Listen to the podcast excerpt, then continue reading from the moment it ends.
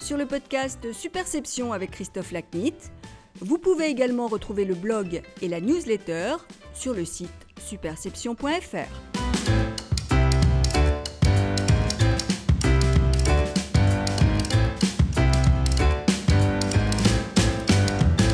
Bonjour, je vous souhaite la bienvenue sur le tout nouveau podcast Superception. Avant de rentrer dans le vif du sujet, quelques mots sur moi et sur Superception. J'espère d'ailleurs que vous êtes nombreux à faire notre connaissance. Pour ma part, j'ai une vingtaine d'années d'expérience comme directeur de la communication et, parallèlement à mon parcours professionnel, j'ai publié trois livres, dont le dernier, Le génie gênant, consacré à la transformation numérique, est paru il y a quelques semaines. J'ai aussi créé le site superception.fr qui nous rassemble aujourd'hui. Pourquoi ce néologisme de superception? Ce nom traduit ma conviction que ce ne sont pas les faits qui nous font agir, acheter un produit, s'engager pour une cause, se mobiliser au service d'un projet d'entreprise, mais le sens que nous donnons à ces faits, et que donc la perception a des super pouvoirs. C'est pourquoi elle est superception. Le site superception.fr a d'abord hébergé un blog démarré en 2011 et consacré à l'analyse des enjeux de perception à travers trois univers la communication, le management et le marketing. À ce jour, j'y ai publié plus de 2600 articles en français et en anglais. Puis, en 2015, j'ai créé une newsletter hebdomadaire diffusée chaque samedi pour suivre de manière encore plus complète l'actualité de ces domaines et de la révolution numérique. Désormais donc je lance ce podcast. L'idée est de vous proposer lors de chaque épisode, qui sera diffusé à un rythme bimensuel, une rencontre approfondie sur le plan humain, avec une figure de la communication, du management ou du marketing, pour qu'elle partage son parcours et sa vision de son métier. Ces conversations visent à faire découvrir la personnalité derrière le ou la professionnelle et des tendances de fond derrière l'instantanéité qui gangrène notre époque. Pour ce premier épisode du podcast Superception, je suis très heureux d'accueillir Agathe Bousquet, PDG de Avas Paris. Avas Paris, qui couvre tous les métiers de la communication, figure sur le podium des plus grandes agences françaises, avec 500 collaborateurs et une marge brute de 80 millions d'euros.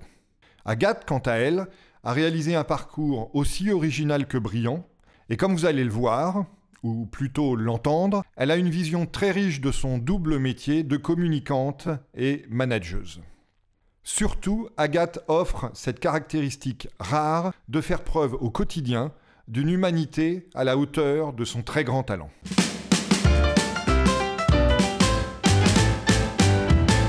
Agathe, merci beaucoup d'être euh, la première invitée du podcast Superception et donc de prendre le risque d'essuyer les plâtres.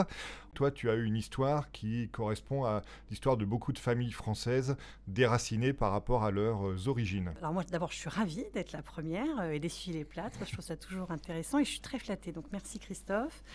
Oui, j'ai une histoire un peu française. Mon, nom, mon nom Bousquet trahit mal mes origines du, de, et mes parents sont nés dans le même village et n'étaient pas, euh, pas les mieux placés pour reprendre la grande exploitation agricole et donc euh, ont dû partir euh, à peine les études terminées en région parisienne. On se sont installés dans les Yvelines où je suis née et c'est vrai qu'ils ont appris à s'intégrer. Dans cette région parisienne en plein boom à l'époque des, Trente Glorieuses. Et donc, je suis peut-être la première génération de ma famille, qui est une famille très bosseuse, très terrienne, à avoir appris euh, à voyager, euh, à avoir appris l'entertainment, à avoir goûté au loisir avec des parents extrêmement, extrêmement équilibrés, extrêmement ouverts, et qui en effet accueillaient euh, facilement à la maison les autres pour essayer d'avoir un entourage, des amis, etc. Donc une famille très ouverte. Et donc cette tradition d'accueil t'a permis de faire une rencontre euh, structurante pour la suite de ta vie et de ton parcours professionnel d'ailleurs avec Luc Baruet. Oui, en effet, parce que mes parents qui étaient donc des gens et qui sont des gens très sympas, on a rencontré Luc, j'avais, j'étais adolescent, j'avais 14 ans, Luc Baruet qui est le fondateur de Solidarité SIDA. À l'époque, l'association n'existait pas. Et Luc est quelqu'un qui avait un parcours très différent du mien, famille beaucoup moins facile, beaucoup moins heureuse, euh, d'une banlieue parisienne plus dure, plus précaire. Et Luc, il avait une combativité. Une créativité très forte. Et euh, quand il a euh, décidé de monter l'association, il était très jeune et il est, il est venu vers nous, vers mes parents, vers moi, et on a monté l'aventure à ses côtés. C'est son idée, c'est son association, mais on était là pour l'aider, pour le soutenir. Euh, d'une certaine manière, il était le combat et moi j'étais le cadre équilibré qui l'aidait à, à, avancer. Et ça a tout changé parce que parce que, parce que l'association, euh, alors j'étais étudiante à, Sciences Po quand, euh, quand il l'a créée en 1992, c'était une association un peu particulière puisqu'on était, on voulait absolument que les hétéros euh, puissent éventuellement, s'ils le voulaient, s'engager dans la lutte contre le sida. Et en 92, c'était un combat très communautaire de gens eux-mêmes atteints ou très engagés dans le combat gay. Et donc, c'était une association qui était un petit peu à part et qui se voulait, elle aussi, très intégratrice euh, d'un collectif plus large. on a monté l'association et du coup, euh, on, a, on a très rapidement fédéré beaucoup de gens qui ne se reconnaissaient pas forcément dans des associations hyper militantes euh, et hyper communautaires. Et petit à petit, on a fédéré autour de nous à la fois des, des, partenaires, à la fois des jeunes, à la fois des moins jeunes. Et petit à petit, l'aventure s'est mise en place. Jusqu'à la fin de mes études, j'étais bénévole. Et puis à la fin de mes études, Luc m'a proposé de le rejoindre en tant que salarié. Et j'ai accepté, j'y suis restée cinq ans. Euh, cinq ans à ses côtés où on a monté notamment le festival Solidaise. Le premier en 99, puis euh, maintenant on est en 2017 et on va faire donc le 18 ou le 19e festival Solidaise. Alors raconte-nous un peu ces cinq années justement euh, au sein de Solidarité SIDA et puis dans la foulée le, passage dans le monde de la, de la com. Alors euh, ce sont des années qui ont. Enfin, je dis souvent, et vraiment je le pense profondément, je ne serais pas aujourd'hui PDG d'Avas Paris si j'avais pas mené cette aventure Solidarité SIDA, parce que c'est là où, au fond, euh, j'ai appris, euh, j'ai appris la communication, une communication avec une vision, parce qu'il y a un combat derrière très fort, et puis la communication qui fédère, qui rallie, qui parle avec des publics extrêmement variés. La communication aussi dans ce qu'elle a de à résumer euh, pour, embarquer tout le monde, des publics très différents, la communication avec la presse, la communication avec l'événementiel, la communication publicitaire. Vraiment, euh, c'est là que j'ai appris tout cela. Et puis surtout, ce que j'ai appris, c'est aller chercher euh, des sous. Parce que des sous, il en fallait, des sous publics, des sous privés. Et, donc, c'est vrai qu'on a, on a avec Luc mangé la poussière des, des moquettes des ministères pour aller chercher des, pour aller chercher évidemment les subventions qui étaient nécessaires à monter tous nos projets. Donc c'est très structurant évidemment de ce point de vue-là parce que ça constitue un, réseau très très fort qui est le réseau aujourd'hui que qui est toujours le, celui de la sauce et qui est toujours aussi le, le mien. On a monté Solidaise, euh, il nous a fallu beaucoup de temps à une époque où il n'y avait pas de festival de musique. Et c'est l'autre chose que m'a appris le monde associatif, c'est que même si tout le monde dit euh, ce n'est pas possible, si profondément on est quelques-uns à considérer que c'est possible, on peut y arriver à la fin. Euh, beaucoup de gens essayaient de nous dissuader. À l'époque, il n'y avait pas de festival de musique parce que parce qu'on pensait que les festivals de musique, ça n'existait qu'en province et que les Parisiens n'aimaient pas ça. Alors depuis quand je crois qu'il y a, pas, depuis Festival de musique, il doit y en avoir à peu près 600 en région parisienne par an, je me dis que la preuve est faite du contraire. Ça de fait ce Oui, ça, c'est sûr.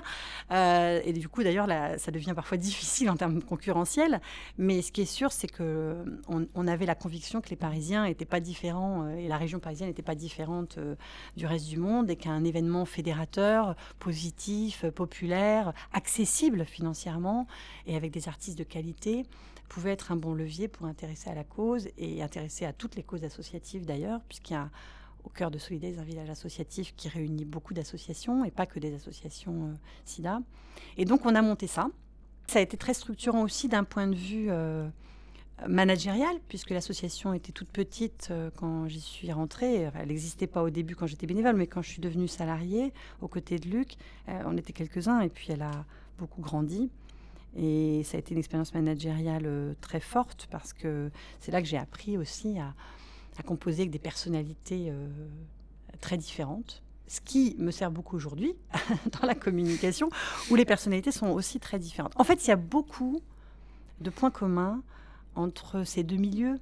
Il y a une très grande exigence professionnelle, il y a des publics très divers à convaincre, et il y a des choses euh, qui doivent toucher le grand public, qu'il faut mettre en œuvre de manière très précise. Euh, donc, euh, tout ce que j'ai fait dans ce milieu associatif me sert euh, éminemment aujourd'hui. Un des points communs que je ressens très fort, c'est que j'ai vraiment ressenti à l'époque de la sauce et que je ressens encore aujourd'hui, c'est qu'on peut faire parfois contre la vie des gens, mais on ne peut pas faire sans eux. De la même manière qu'aujourd'hui, je me rends compte à quel point on peut prendre des risques et parfois aller contre la vie d'un client et lui dire vraiment là, c'est, je t'assure, tu, tu, tu fais fausse route et je t'assure que c'est ça qu'il faut que tu embarques jusque-là la chose. ce qui est sûr, c'est qu'on ne peut pas le faire sans lui parce que c'est lui qui, euh, qui est aux, manettes, parce que c'est lui qui sait aussi euh, euh, profondément comment après accompagner le projet au sein de, au sein de son entreprise. Et, dans le milieu associatif, je ressentais déjà ça, c'est que on pouvait dire, et je me rappelle avoir dit à, des gens, alors qu'on avait 25 ans, à des gens qui, qui étaient derrière des grands bureaux dorés, vous avez tort, ça marchera. Mais ce qui est sûr, c'est que je ne pouvais pas faire sans cette personne. Et donc, j'avais vraiment besoin qu'à la fin, elle, adhère à, notre idée. Et c'est ça que j'ai appris aussi de Luc Baruet. C'est que Luc Baruet, comme il est né euh, euh, sans, sans, la présence d'un père et sans moyens, en fait, il, a ça en lui de considérer que rien n'est impossible. Euh, et c'est pour ça que cette rencontre est extrêmement clé pour moi. C'est que je pense que moi, j'avais en moi cette idée profonde que quand il y a de la bienveillance, parce que j'ai eu beaucoup de chance, une fois encore, dans mon milieu très aimant. Quand il y a beaucoup d'équilibre et, que les choses sont bien construites, on est maître de la situation. Et que donc tout est une question de bonne organisation pour être maître des choses. Et que ce qui compte, c'est le pouvoir d'agir et pas le pouvoir statutaire. Et lui, il vient en plus avec cette idée que rien n'est impossible. Donc, l'un dans l'autre, euh, euh, les, deux, les deux se cumulant, ça crée une dynamique. Et, et je pense qu'il il a retenu de, toutes ces années ensemble le fait qu'il faut bien maîtriser les choses pour qu'elles euh, prennent, qu'elles prennent cette dynamique. Et moi, j'ai retenu de lui que rien n'est impossible. Alors ensuite, comment tu passes du monde associatif au monde entrepreneurial et au monde de la communication dans un autre style de mm. domaine? Alors j'y passe d'autant plus facilement que j'arrive chez Aurore SCG où, euh, où euh, à l'époque j'y vais parce qu'ils ont le à l'époque j'y vais parce qu'il y a une petite imposture de départ c'est que j'y vais parce qu'ils ont le budget euh, de la direction de la santé de la lutte contre le sida et, je me dis, bon, bah, c'est une, agence qui me ressemble. En fait, euh, très rapidement, Stéphane Fuchs me fait travailler pour McDonald's. Donc, autant dire que. Euh, je, et je pense qu'il a eu raison parce qu'en fait, euh, McDo m'a beaucoup appris. J'ai eu beaucoup de plaisir à travailler pour eux, encore aujourd'hui. et que c'était très structurant pour moi euh, finalement de me faire, de me montrer que j'étais pas cantonnée à, une seule histoire dans ma vie, mais que je pouvais évidemment euh, accompagner des grandes entreprises dans d'autres transformations. Euh, donc il a bien fait de, de me mettre sur ce dossier-là. Puis après, j'ai eu la chance de travailler sur des dossiers comme Areva, comme Orange, enfin la Poste, enfin des sujets très, très, vraiment de très très belles marques. À l'origine de ton arrivée chez Euro, c'est la rencontre avec Stéphane.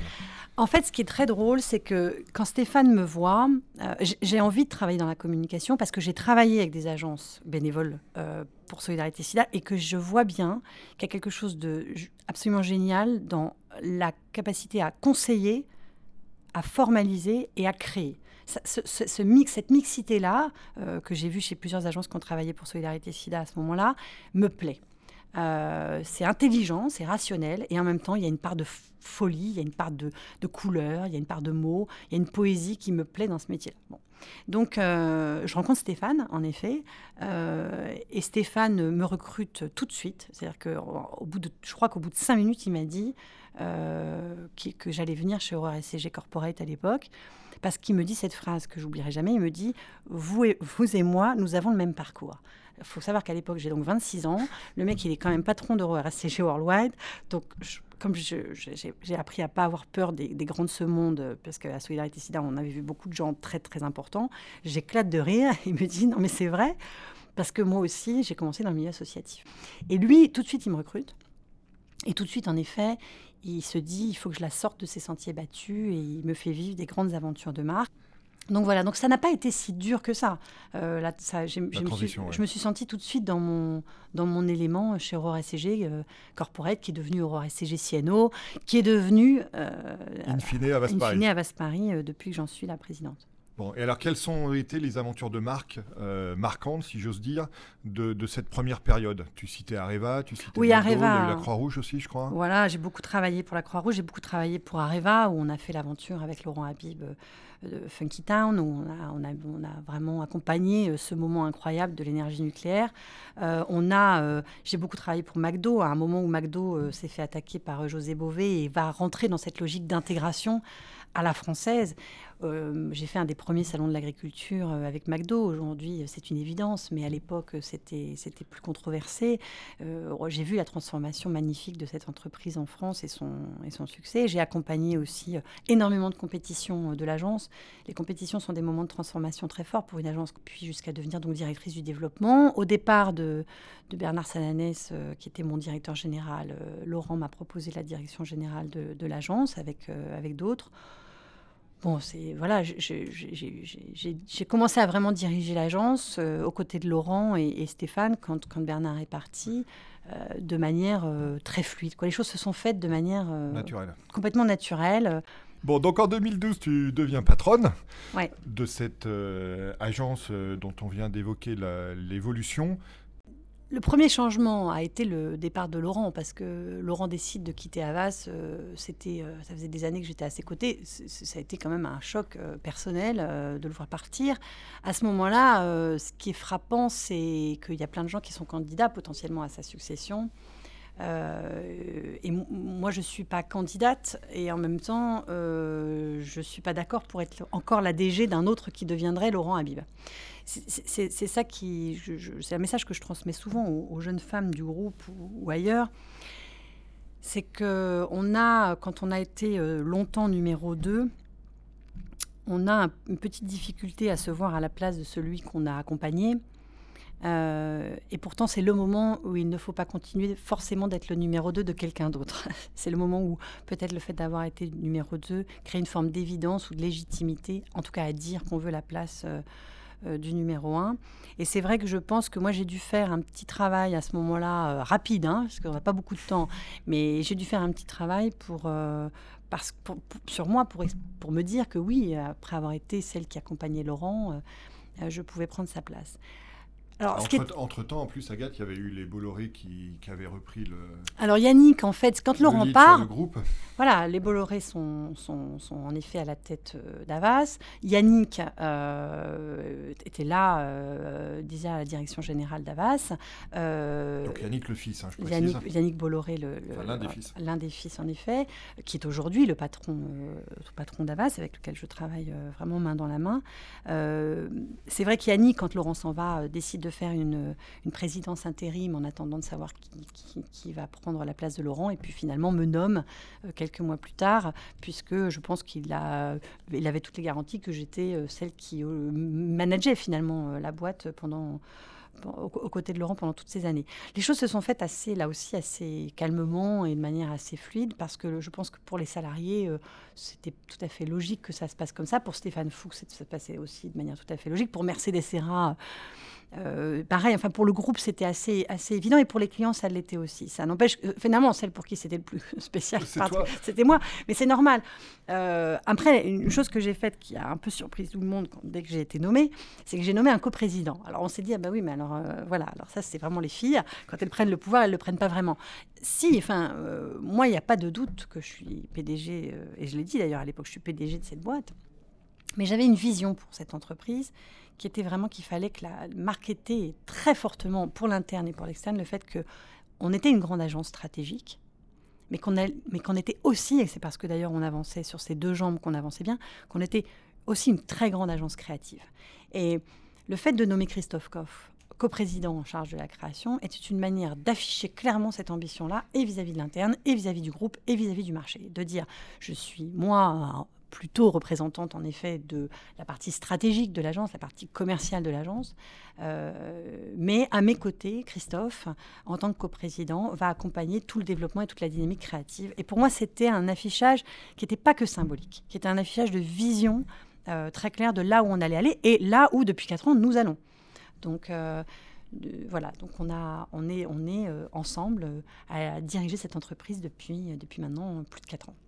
Et donc il y a un an, parce qu'on est quasiment à la date anniversaire, il y a eu un nouvel épisode dans l'organisation du groupe et donc du coup dans, ta carrière, si j'ose dire, qui a été la fusion avec Avas 360, c'est-à-dire un peu le, bras régional et local du groupe. Alors, en effet, on fait trois ans avec Christophe et ça se passe bien, ça se passe même très bien. Avas Paris grandit et euh, Yannick décide de rapprocher Avas Paris et Avas 360 pour créer un plus grand Avas Paris qui finalement, euh, avec Christophe, euh, nous intéresse quand Yannick nous en parle parce que c'est vrai que nous, depuis le début, notre sujet, c'est d'accompagner un consommateur devenu hyper exigeant. à la fois dans sa relation à la marque entreprise, mais aussi dans sa relation à la marque commerciale jusqu'au dernier mètre dans le magasin. Et Avas 360 a une expertise euh, shopper, une expertise marketing, une expertise digitale qui est hyper complémentaire euh, d'un modèle qui est déjà très intégré, mais qui n'a pas complètement franchi euh, cette dernière étape, ce dernier mètre de l'expérience consommateur très marketing, très commercial. Et depuis un an, nous sommes donc en effet ensemble, sous une seule bannière, hein, à Vasse Paris, euh, et on va en effet de la compréhension de la marque la plus corporate, hein, dans, même dans sa vision la plus financière, la plus holding, jusqu'à en effet euh, la, marque, euh, la marque commerciale. On a un client. Ce client, il a un sujet. Alors ce sujet, il se décompose en multitude de sujets, mais son sujet, c'est sa marque. Comment elle grandit, euh, comment c'est une grande marque financière, comment c'est une grande marque entreprise, comment c'est une grande marque citoyenne, comment c'est une grande marque responsable, comment c'est une grande marque commerciale. C'est une grande réputation. Et le consommateur en face, il voit tout, il comprend tout et il dialogue sur tout. Nous, on a à l'agence un peu comme dans un cabinet d'avocats, finalement, on a des grands patrons de marque et ils ont la possibilité d'activer, alors parfois ce n'est pas le cas, parfois c'est une partie, mais parfois c'est l'ensemble, ils ont la capacité de conseiller sur l'ensemble euh, du sujet euh, marque avec un grand M. Et donc maintenant vous êtes passé à une nouvelle étape que tu vas pouvoir nous, nous décrire sur la voie de l'intégration, qui est une forme de rapprochement avec Avasport and Entertainment. Alors, on est au sein d'un village, parce qu'on parle d'Avas Paris, mais Avas Paris est euh, au sein d'un village Avas, où en effet, je crois que le mouvement d'Avas Paris, il est aussi porté par le fait que c'est Yannick euh, Bolloré au sein de, plusieurs villages d'ailleurs dans le monde et notamment ici à Paris. Euh, on, est porté par cette voie euh, de l'intégration et de la globalité qui est plus forte. Et c'est vrai que la dernière étape en date, là, dont, tu, parles, celle d'Avasport Entertainment, elle est on ne peut plus logique. C'est qu'Avasport Entertainment est un super expert de ces sujets-là qui ne peut plus vivre séparé à côté euh, des sujets médias et des sujets créa. Il doit absolument être intégré euh, au cœur de nos stratégies de marque, au cœur de nos stratégies créatives. Quand je rencontre Béatrice Mandine, patronne d'Orange, elle n'a pas un moment où elle me parle de certains sujets et puis, ah, euh, attention, ça touche au sponsoring, ça touche au sport, alors ça ne te concerne plus, euh, tu peux sortir et je vais faire rentrer quelqu'un d'autre.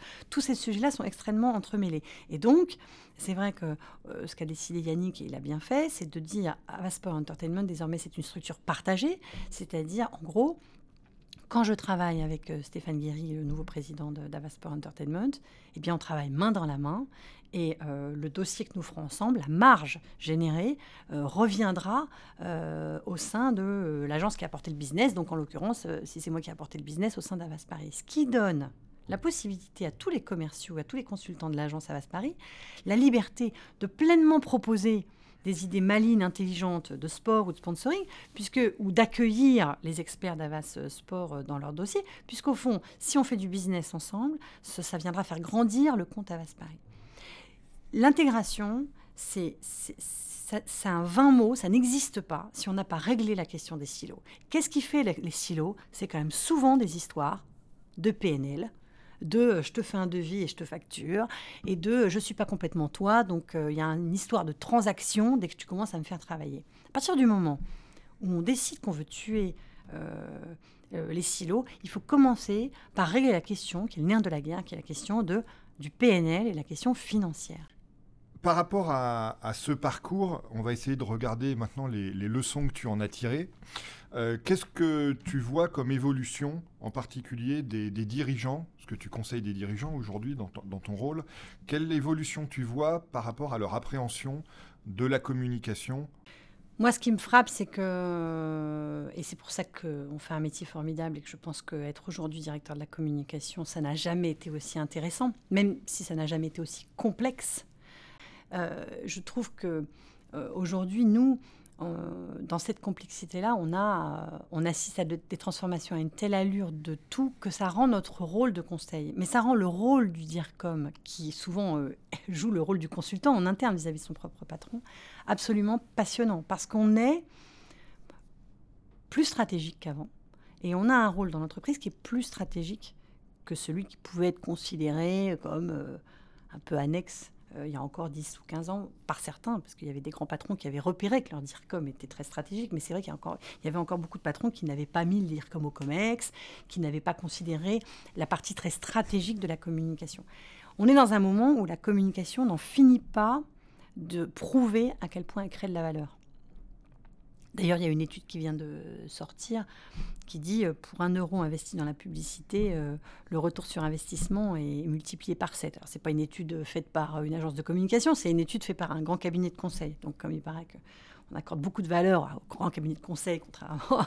bon, mais c'est vrai qu'aujourd'hui, on est en train de vraiment modéliser et de rationaliser à la fois ce que la communication peut rapporter, mais à quel point aussi ça coûte, ça peut coûter très cher de ne pas soigner la communication. La communication, c'est de la relation, c'est de la connexion aux gens. C'est pas de la communication au sens euh, manipulation, au sens euh, propagande. C'est de la communication au sens de être en relation de manière intelligente, construite, généreuse avec ses publics.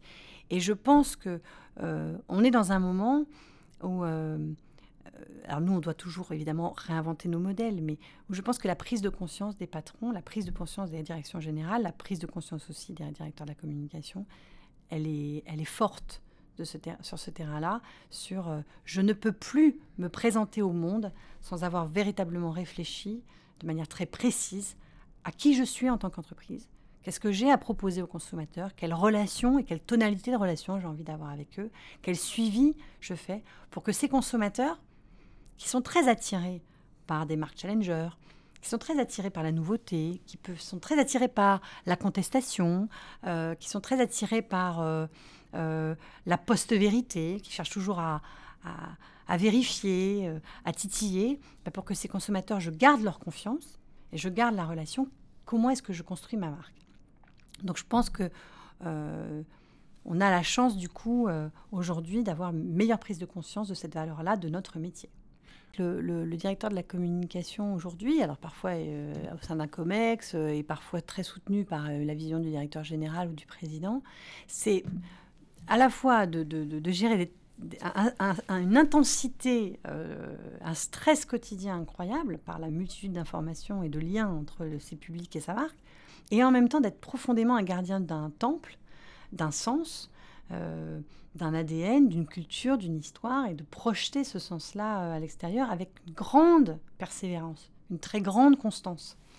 Euh, et c'est pour ça que je trouve que ce rôle-là est fascinant et que je, suis très admirative de, de, de, de nombreux de mes clients qui, qui, qui, sont, pour certains, à la tête de la communication de très grosses entreprises et qui finalement gèrent un temps très très court des tonnes de petites choses, des tas de moments de communication, des tas d'événements mais en même temps construisent une vraie histoire de fond, une vraie histoire euh, qui a du sens et, euh, et, qui a du sens pour des publics très divers, mais qui finalement ne forment qu'un. Hein, euh, et de à la fin en plus, de qui se retrouvent tous sur le web social. Exactement, qui se retrouvent tous sur le web social. Et c'est là où on note des personnalités, et c'est là où on a un rôle, nous, parfois de coach aussi, mais on note quand même des personnalités d'une immense maturité. Dans les COMEX, il y a aujourd'hui, moi j'ai des clients dont je peux dire qu'ils soutiennent euh, leur entreprise par leur immense maturité. Vraiment. Avec qui, toi, aujourd'hui, tu, fais ce ping-pong euh, que je peux qualifier de euh, autant émotionnel qu'intellectuel, qui est utile finalement à tout manager? Il y a des... Il est hyper important d'avoir, d'avoir, de construire sa gouvernance proche avec, avec ça dans sa gouvernance proche. C'est-à-dire qu'une gouvernance proche, c'est pas une gouvernance qui, qui applaudit, euh, qui hoche de la tête et qui fait ce qu'on lui dit de faire.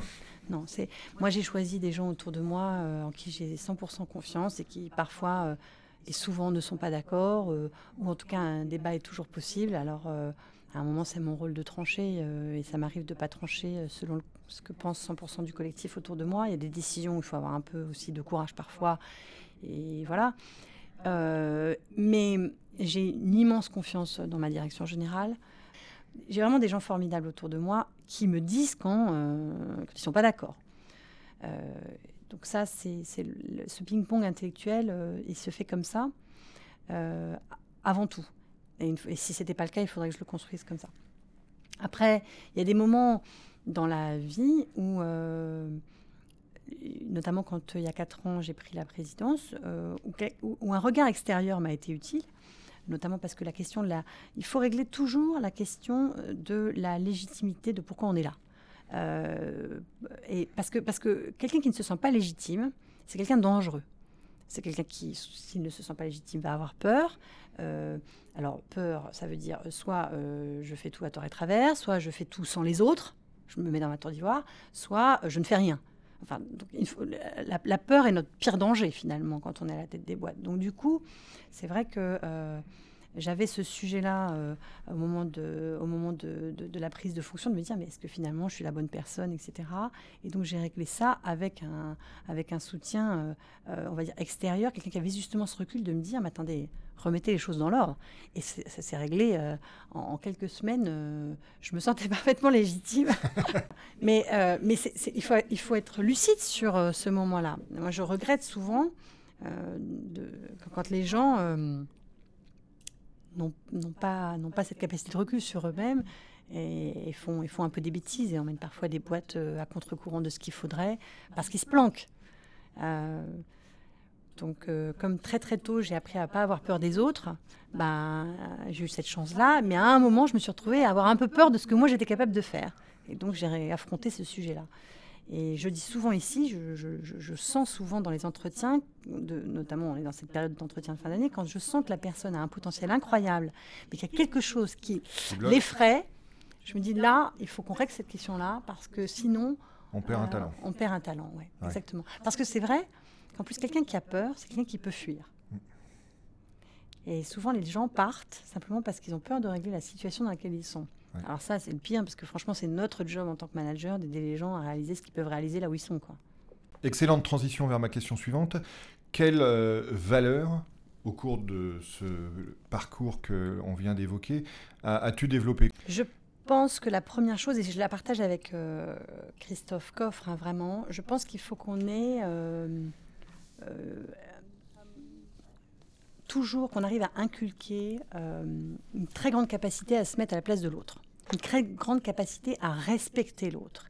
C'est fondamental dans notre modèle parce que euh, les gens qui font de la communication financière ne ressemblent pas forcément euh, à celui euh, qui fait de la création digitale, qui ne ressemble pas forcément à celui qui fait de la production événementielle. ils ont plein de points communs, mais enfin, ils peuvent se regarder autour de la table comme des gens un peu différents.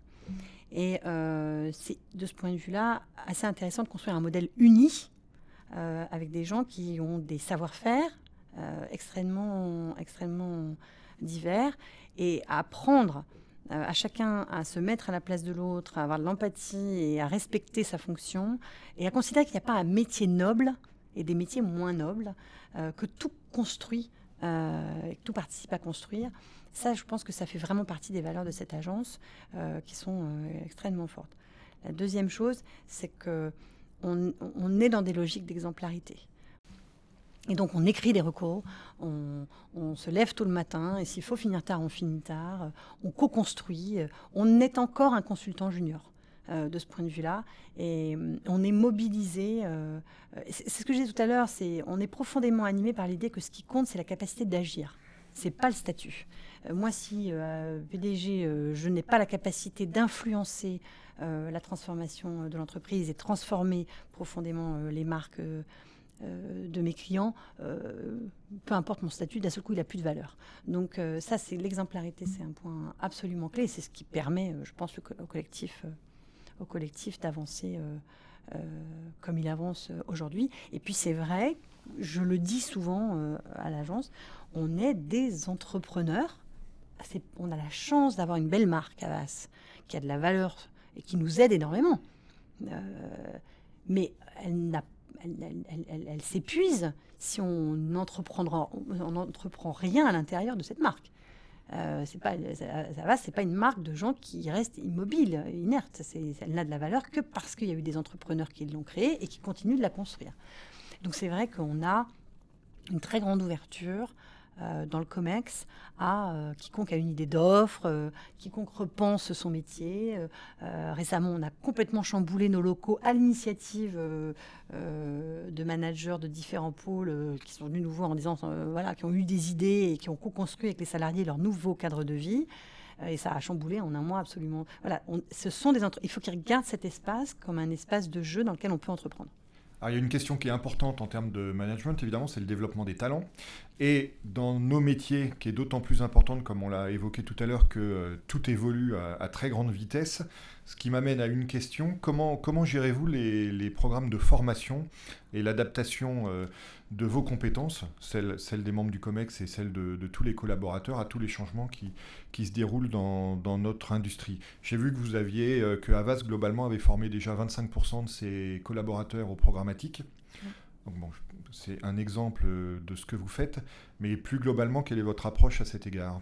On a euh, la formation, c'est une approche collective et une approche individuelle. Il faut imbriquer les deux parce que parce qu'à la fois il faut embarquer l'ensemble et puis il faut que chacun aussi euh, puisse progresser sur là, là où il doit progresser. Mais ça, ça n'est guidé euh, que par euh, une vision d'efficacité de l'entreprise par rapport à son marché. Donc il faut euh, donner un cadre très, très clair. En effet, la transformation digitale, l'intégration donne un cadre aussi à la formation parce que ça veut dire être capable de comprendre le métier de l'autre, donc d'être beaucoup plus généraliste, d'être beaucoup plus polyvalent. Ça ne veut pas dire qu'on est capable de tout faire, mais, ça veut dire qu'on est capable d'activer. Voilà. Donc et euh, donc ça veut dire euh, que c'est la stratégie de l'entreprise qui, guide aussi. Alors après, chaque, chaque personne est différente dans l'entreprise, donc elle n'aura pas forcément besoin des mêmes euh, formations. Mais c'est la stratégie de l'entreprise qui, guide aussi, qui donne le là aussi de la, et la, transformation du marché, bien sûr, qui donne le là de la, formation. Donc oui, digital, social, numérique, programmatique, évidemment, tout ce pan-là fait le gros euh, des enjeux de, formation euh, de l'agence. Euh, et après, il y a beaucoup de formations à l'agence qui sont produites à l'agence par des gens de l'agence, pour des gens de l'agence, parce qu'une grande partie de l'efficacité du modèle, modèle repose sur le fait qu'on va se comprendre mutuellement dans nos métiers. Et d'ailleurs, ils sont tous très demandeurs. On a là développer des tas de programmes où en fait des gens qui viennent d'arriver à l'agence vont aller passer un certain nombre de jours et un temps précis dans d'autres pôles, une sorte de vie ma vie. Oui, oui, mais c'est, c'est, ça prend du temps, ça prend de l'énergie, ça coûte de l'argent parce que pendant ce temps-là, la personne elle n'est pas opérationnelle dans le pôle pour lequel elle est venue, mais euh, mais euh, mais c'est stratégique pour euh, pour la construction de notre modèle. Et en plus, ça correspond à ce que veulent les nouvelles générations. Et ça, ça m'arrange énormément, tel que sont mindées les, nouvelles générations. C'est que leur progression horizontale, leur, leur knowledge horizontal les intéresse autant, si ce n'est plus, que leur progression verticale. C'est-à-dire qu'aujourd'hui, un jeune talent qui vient dans l'agence, il a autant envie d'apprendre un métier qui n'est pas celui pour lequel il vient au départ, plutôt que de franchir l'étape d'au-dessus. Euh, la verticalité est importante, ne serait-ce qu'en termes de salaire, euh, voilà. Mais honnêtement, la progression en termes de statut est moins valorisante à ses yeux que le fait d'être capable de gérer des choses en comprenant des métiers qu'il ne comprenait pas il y a un an ou ne comprenait pas il y a deux ans. Donc euh, ça, ça, nous arrange qu'ils soient comme ça les jeunes, hein. parce que le modèle d'agence qu'on a, c'est vraiment idéal. Quoi. Donc on favorise énormément ces, transferts de savoir aussi horizontaux. Alors dernière question sur l'actualité politique pour conclure. On a assisté au départ d'Obama, la prise de pouvoir, l'investiture de, Donald Trump. Obama et Trump, dans des registres différents, ont été euh, des développeurs de la désintermédiation de la communication politique avec, euh, avec les électeurs. On voit aussi en France le succès de la chaîne YouTube euh, de Jean-Luc Mélenchon. Quel est, quel est ton regard sur ces évolutions en matière de communication politique et quel impact penses-tu qu'elles peuvent avoir sur la communication des marques? On est euh, dans un mouvement similaire en termes de communication politique par rapport à la communication d'entreprise. On est dans un moment où euh, la relation est directe, où je parle, moi en tant que marque, très directement, je peux le faire si je veux, très directement au consommateur. Le consommateur s'adresse à moi. Et eh bien c'est pareil pour les marques politiques. Et de ce point de vue-là, c'est vrai qu'il y a une accélération euh, technologique, mais il y a une accélération aussi qui est, qui est prise en main par les hommes politiques, est prise en main par Obama, qui est prise en main par Trump de manière complètement incroyable. C'est-à-dire qu'on ah bah, aime ou on n'aime pas, mais cette manière qu'il a de s'adresser euh, aux gens avant de considérer l'establishment, euh, nous perturbe tous, euh, nous fait parfois, nous fait pleurer d'autres fois, mais ça veut dire que ça existe, c'est comme ça. aujourd'hui que le citoyen, le consommateur, cette nouvelle génération est en train de se construire en parlant très directement. Moi, je dis aux patrons, ne vous posez pas la question de savoir si vous devez ou pas communiquer. Euh, euh, Posons-nous la question de comment, mais de toute façon, dans toutes nos études, il y a une recherche de sincérité, il y a une recherche telle de, de relation de la part des publics avec les marques que le patron et les salariés ont un rôle à jouer. Le fait d'avoir une parole, c'est indispensable. C'est euh, ça se travaille, ça se fait pas n'importe comment, ça se fait pas pour dire n'importe quoi. Il faut que la relation elle soit intéressante et pas que intéressée. Il faut qu'elle soit généreuse. Il faut qu'on ait des choses intelligentes à dire. Enfin, évidemment, je parle pas de manipulation, mais je parle de relation. Donc c'est normal, mais c'est en tout cas euh, incontournable. C'est un phénomène incontournable que les politiques ont bien saisi, sur lequel eux aussi poussent à fond, accélèrent le mouvement. Et donc ça, ça nous engage tous. Ça engage aussi les marques. Eh bien écoute, euh, on va conclure là-dessus, Agathe. Un grand merci encore pour avoir été la première invitée du podcast Superception. Et puis, euh, écoute, à bientôt pour d'autres aventures. Merci, à bientôt.